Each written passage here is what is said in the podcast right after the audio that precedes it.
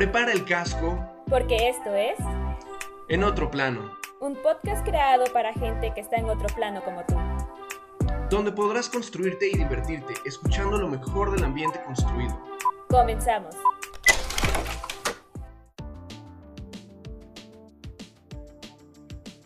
Hola, bienvenidos a este nuevo episodio del podcast En Otro Plano. Estamos aquí, nos acompañan José Ángel Osada, Aide Tapia y su servidora Montserrat Alcántara. Estamos muy contentos de que estén aquí con nosotros y nos acompañen. El día de hoy tenemos un programa medio pipi, medio tenebroso. Esperemos sea de su agrado. Vamos a hablar sobre, bueno, poniéndonos en este mood de Día de Muertos, Halloween, lo que ustedes acostumbren celebrar. Vamos a platicar sobre estos mitos y leyendas urbanas que se tienen en torno a las construcciones y a cosillas medio creepy respecto a eso. Entonces, no sé, ¿quién quiere empezar, chicos?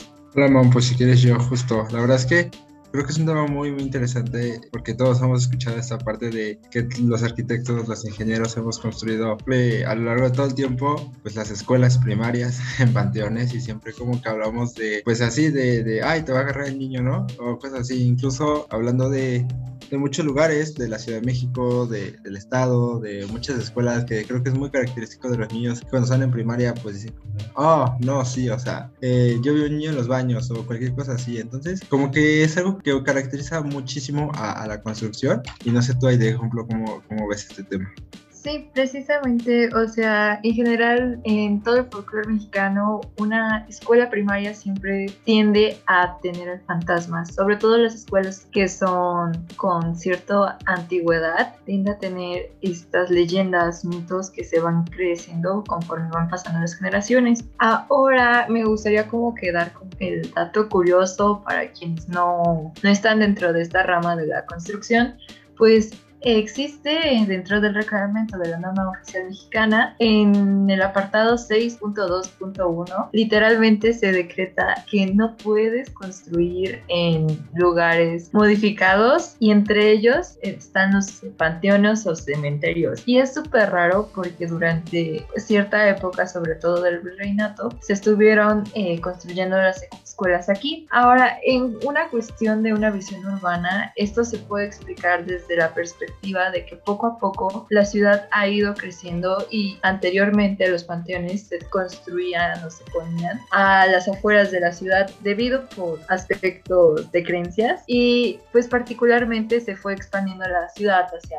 los alrededores hasta a tal grado que esos cementerios quedaron como que bordeados por las ciudades. Poco a poco fueron desapareciendo y fue así como este uso de suelo se modificó lo cual está mal de hecho porque no debería de ser así según la norma, pero ahora sí es un caso interesante que sucede y que tengamos dentro de nuestra cultura esa tradición de tener un fantasma dentro de cada escuela. Y pues no solamente pasa en las escuelas, sino que también pasa en algunos lugares como son los puentes o las carreteras. De hecho, por la época podrían ver algunas flores de cempasúchil o algunas cruces que van a dejar algunas personas. Y bueno, esto se debe a muchas razones y me gustaría como que ponerlo en la mesa sobre que han escuchado.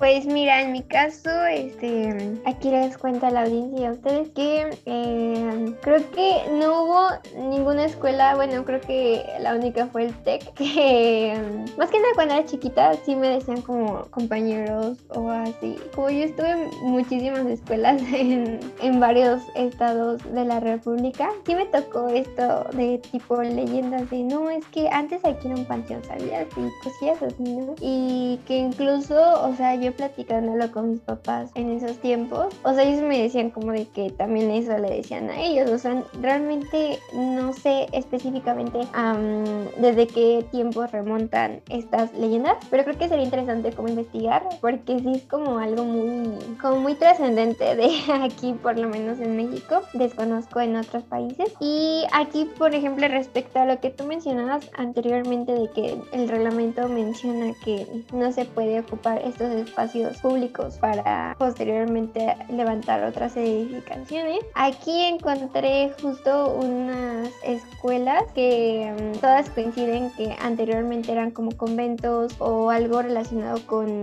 la iglesia y hay que recordar que antes de mm, que se separara esto de la de lo laico y así, este todo era como súper religioso. Lo que vendría siendo las plazas municipales eran iglesia y parte como eh, de cementerio o espacios públicos que pertenecían a la iglesia, ¿no? Y en este caso mencionan a conventos que posteriormente se fueron haciendo escuelas y es el caso del Centro Escolar Morelos que se encuentra en Villa de Guadalupe, en la Ciudad de México y que justo se encuentran eh, sobre lo que antes era parte de un cementerio. El patio como de la escuela literalmente era antes del cementerio, entonces sí está como medio rarito. Otro igual es, me causó conflictos es el centro escolar en Benito Juárez que se encuentra en la colonia Roma Sur. Y antes este, este espacio eh, lo ocupaba el Panteón General de la Piedad. Y aquí bueno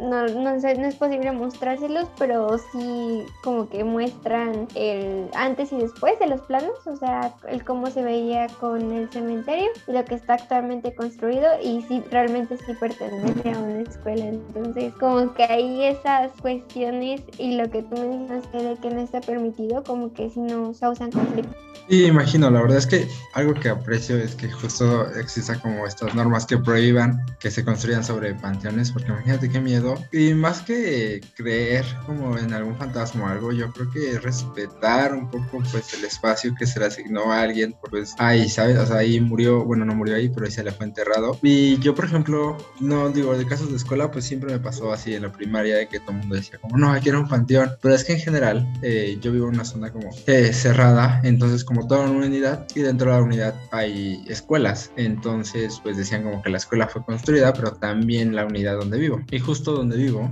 abajito está un registro, hay un registro de, de, electricidad, pero se ve como muy abandonado, muy solo y así. Entonces, pues de chiquitos salíamos así, todo el mundo decía como que era una tumba de un niño, porque estaba, es un rectangulito, no sé cómo me lo puedo imaginar, así como de medio metro por medio metro, o sea, una cosa muy pequeña, ¿no? Entonces todo el mundo decía como que era una, una tumba y así. Y yo recuerdo perfectamente cómo me llamaba la curiosidad, ¿no? O sea, como que quería, pero no quería abrirlo, porque me daba miedo, digo, en su tiempo, pues estaba chiquito, no entendía ni qué era un registro. Y ya ahorita pues entiendo que es como justo donde está, eh, ahorita en este caso según yo es eléctrico, no estoy 100% seguro porque igual está eh, como muy abandonado, está como muy descubierto como para hacer algo eléctrico, pero en fin. Eh, entonces, cada vez que te cuentan esto, y como decían hace rato, ¿no? O sea, esto va por generaciones, ¿no? En realidad no es algo que haya empezado en nuestra generación, sino como que ya automáticamente es parte de que te cuenten en algún punto en tu escuela primaria, secundaria o así, que tu escuela o eso fue construido sobre un panteón. Yo les decía que aquí donde vivo y entonces sí me daba miedo porque además imaginarán así a las vecinas,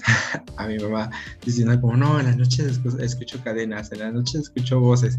Y imagínate tú a los 12 años pensando como, todo el mundo te está diciendo como que donde vives está en un panteón y que tus papás o tus vecinos o así digan eso, pues te paniqueas, ¿no? O sea, en mi caso sí me pasó muchísimo y ya no sabía mucho, o sea, justo lo comentaba, ¿no? O sea, sí hay lugares que fueron construidos sobre panteones, pero lugares que no. Y, y para un niño, en mi caso sí, sí fue un poco traumante la experiencia pensar que, no sé, que de repente iba a despertar y me iban a jalar los pies o, no sé, algo muy terrorífico, porque no, no, no, no, no sé qué haría si yo despertara y viera a un ser mitológico ahí viéndome o algo. No, no, no. Les juro que, es algo muy traumante. La verdad es que es algo muy traumante.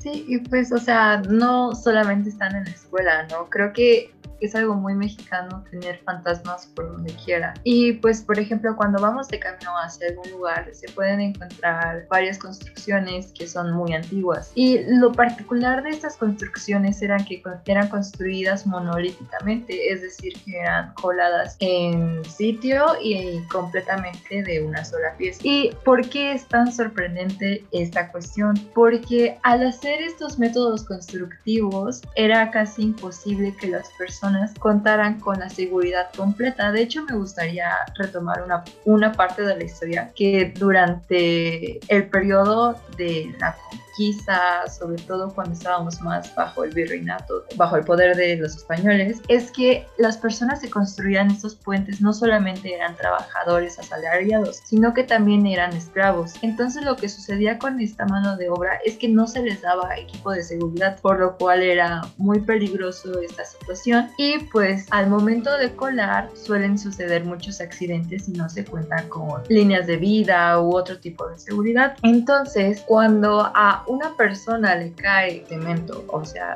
simplemente la mezcla de agua más cemento, se está generando una reacción exotérmica, es decir, se está liberando tanto calor que te puede llegar a quemar. Entonces, cuando a varios obreros les cae concreto sobre ellos, es muy difícil volver a recuperarlos porque aparte eh, no es tan sencillo eh, quitarlos porque el concreto se fragua muy rápido en comparación a otros materiales.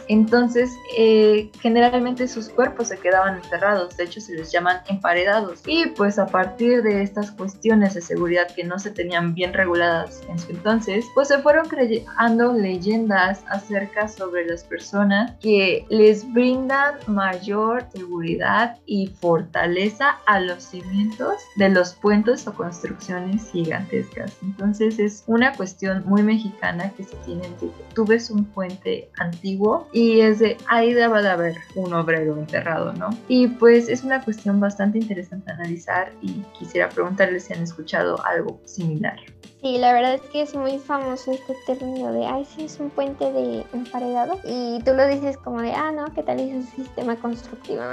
no sé qué, pero la verdad es que em, sí he escuchado eh, sobre esto. Y sobre lo que tú mencionas, Aide, eh, como dices, son muy comunes construcciones masivas, por ejemplo, los puentes o construcciones más amplias. Y creo que igual, o sea, por ejemplo, yo escuché en un caso de em, que justo cuando demolieron una iglesia, bueno, me parece un convento, em, encontraron restos de mujeres que se pueden interpretar que eran monjas en, los cimientos y en las columnas de la misma construcción, ¿no? O sea, sí, sí es impresionante y mm, a la vez también es posible, debido a lo que tú mencionas, que una vez ya teniendo la mezcla lista es muy difícil como parar el proceso, pero mm, otro igual es, bueno, algo que como que sustenta estas leyendas es que luego se encuentran como escritos sobre la las mismas paredes, como em, algunas siglas o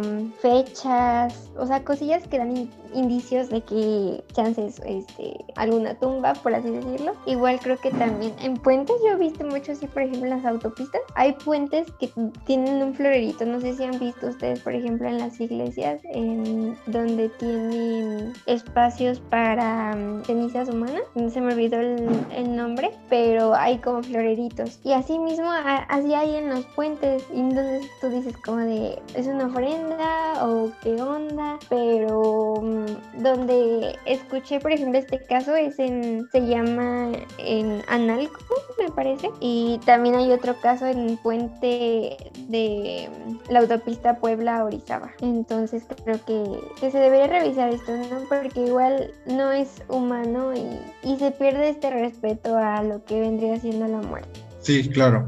Oye, justo ahorita que lo mencionan y lo preguntan, eh, la verdad es que el otro día estaba leyendo la historia de un puente en Michoacán, que justo yo creo que un poco puede ser base de toda esta leyenda que se da, que justo eh, encontraron cuerpos de niños que probablemente fueron enterrados durante la construcción de este puente. Y esto sucedió, la construcción del puente sucedió en el siglo XIX, y entonces yo creo que esto justo lo que ha dado mucho, eh, mucho especular a las personas. Incluso, por ejemplo, aquí en la Ciudad de México, pues habla del Estadio Azteca, ¿no? O sea, el Estadio Azteca la, verdad es que ha resistido, se construyó en 1966 y pues ha resistido, resistido perdón, el sismo del 85, del 2017.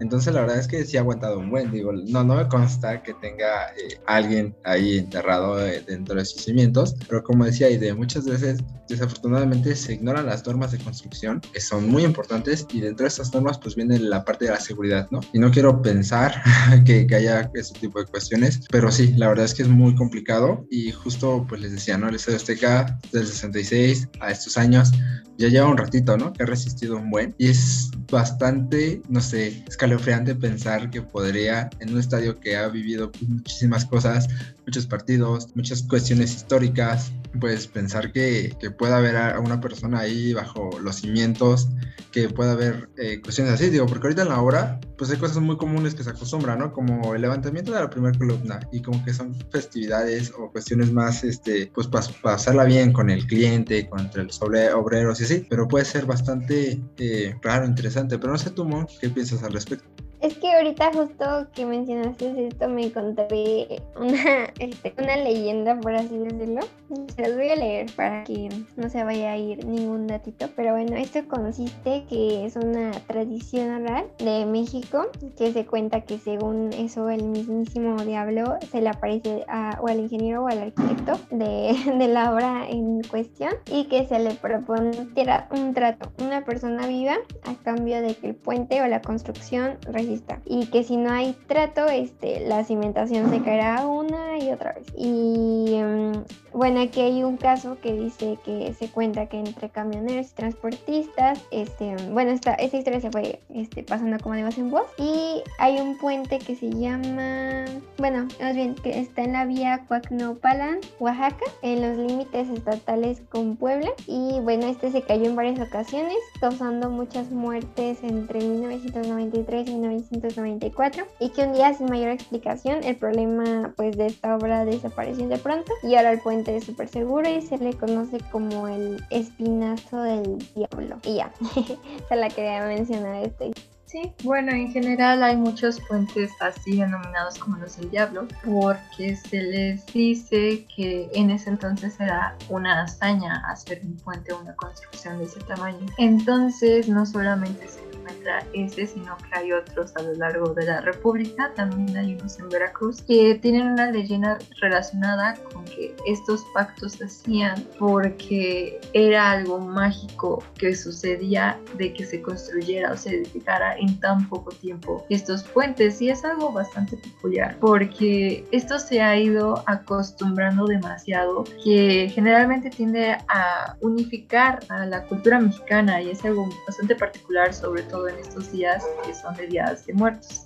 Sí, justo, la verdad es que es parte de la cultura. Eh, pues mexicana que empiece esta parte de, de, la tradición y creo que se da durante todo el año creo que es algo que parte del Día de Muertos, pero que se sigue dando durante todo el año porque justo, pues todos los niños lo comentan todo el tiempo y es parte de, pues de, ir a una escuela, de vivir la escuela pues presencial, ¿no? Digo, por eso que ahorita que estamos en línea, pues es chistoso, ¿no? No es como que a un niño le vaya a decir eso, como, ay, en la escuela este, hay un niño enterrado o un profe o el conserje, porque pues no tendría el mismo sentir que en dado caso fuera en presencial, porque pues en presencial de que te pueden encerrar en los baños, te puedes ir a los baños solos y ya lo puedes sentir, ¿sabes? Como que sí puedes sentir ese miedito. Y pues en Zoom, pues estás en tu casa, un lugar que ya conoces, un lugar seguro. Y pues te pierdes la experiencia que puede ser ir y escuchar esa parte de que hay alguien que murió ahí o es un cementerio o cuestiones así. Sí, claro, igual este, creo que todos estos, bueno, estas leyendas y mitos van a seguir como trascendiendo, pero igual es importante como desmentir algunos porque pues te da cosa, ¿no? O sea, quieras o no, no puedes saber si es cierto o y nada se quedan como en mitos, leyendas, pero como tú mencionas, hace rato para un niño sí es impresionante y sí te queda marcado. Incluso pues hay gente que, bueno, hay dos vertientes, ¿no? Gente que pues son así más de, ah, pues X, o hay personas que realmente sí les afecta emocionalmente y psicológicamente, por lo que no lo sé. O sea, creo que ahorita ya nos sustentan más estas, estas normas y, y cuestiones del reglamento que te pueden servir como de argumento, pero no sé, no sé amigos, o sea, me dio como cosita yo. Mi casa estará sea de emparedado. Em, pero bueno, ¿qué les parece si nos vamos al siguiente bloque? Donde vamos a irnos más por este lado de nuestra tradición mexicana de Día de Muertos y que justo es vamos a retomar este tradicional desfile en la Ciudad de México, este, lo cual es importante y, y, es bonito que se hayan retomado estas tradiciones, considerando que la pandemia pues aún sigue vigente, pero ya estamos tomando medidas. No sé qué opinan al respecto, chicos. ¿Les emociona? ¿Van a ir? ¿Qué, qué opinan? Pues la verdad es que es interesante, justo como dices, ya retomar un poco después de de tanto tiempo, pero pues sí, ya abordaremos un poco más acerca de todo lo que va a suceder este, este año en el siguiente bloque. El futuro es hoy, ¿oíste? Vamos a descubrir lo mejor en la construcción. Y pues sí, eh, bueno, es, en esta ocasión se llevará el 31 de octubre y su recorrido se hará a partir del campo Marte para lograr la sana distancia entre los asistentes. Y pues esto se necesita saber más acerca del evento, pues van a ser como 8.7 kilómetros de recorrido. Eh, iniciará a las 12 horas y pues ingresará a Reforma. Va a haber como que cuatro temáticas fundamentales, que es Tenochtitlan, Ciudad de México hoy en día, magia y tradición, y celebrando la vida. Y pues eh, creo que esta es muy particular y me gusta mucho y es que van a desfilar también alebrijes monumentales porque el TEC ya participó en una ocasión y fue algo muy especial. Sí, justo, la verdad es que recuerdo la alebrije que aún sigue ahí en el campus y es muy importante y muy padre revivir estas tradiciones y un poco pues ahí va, ¿no? La parte de dar el ambiente de lo que se encargaría como un arquitecto o un urbanista, decir como esto es lo que se debe de poner en el ambiente, ¿no? Para que puedas sentir estas tradiciones y puedas eh, ver, ¿no? O sea, cómo impacta ver una Catrina, cómo impacta ver todas estas figuras muy categóricas, eh, emblemáticas de, pues, de la cultura mexicana le sepan, eh, este desfile tendrá una ruta de aproximadamente 8.7 kilómetros y es un recorrido que este, se realizará en aproximadamente 5 horas, en donde em, se iniciará puntual a las 12 del día en el zócalo de pues, la capital metropolitana y se irá a reforma para cumplir lo que se conoce como Campo Marte. Y pues no sé amigos, la verdad sí me, como que me da cosita de... Sí da un poco de cosita por, debido a la situación eh, sanitaria porque aún no estamos como al 100. Sin embargo, considero que es importante retomar esta bonita tradición y um, exaltar como nuestra cultura mexicana. Eh, pero no sé qué piensan. Sí, creo que es bastante acertado y aparte hay que aprovechar pues que se van a hacer homenajes a personajes históricos. A mí me encanta y me emociona mucho que también va a ser hacia Sor Juana Inés de la Cruz. Esa poetisa es alguien increíble y que creo que se lo merece mucho. Igual a Frida Kahlo, y pues a otros personajes que son de la cultura mexicana como Quintán, Diego Rivera y José José. Y pues sin duda hay que disfrutarlo con una distancia y cuidándonos mucho porque es muy importante mantener nuestro semáforo verde. Así es, pues ahora sí que la decisión de cada quien será la mejor y pues eh, si van nos mandan fotitos. Em, pues eso sería todo por el programa de hoy. Muchas gracias por acompañarnos. Nos vemos en el siguiente episodio. Bye.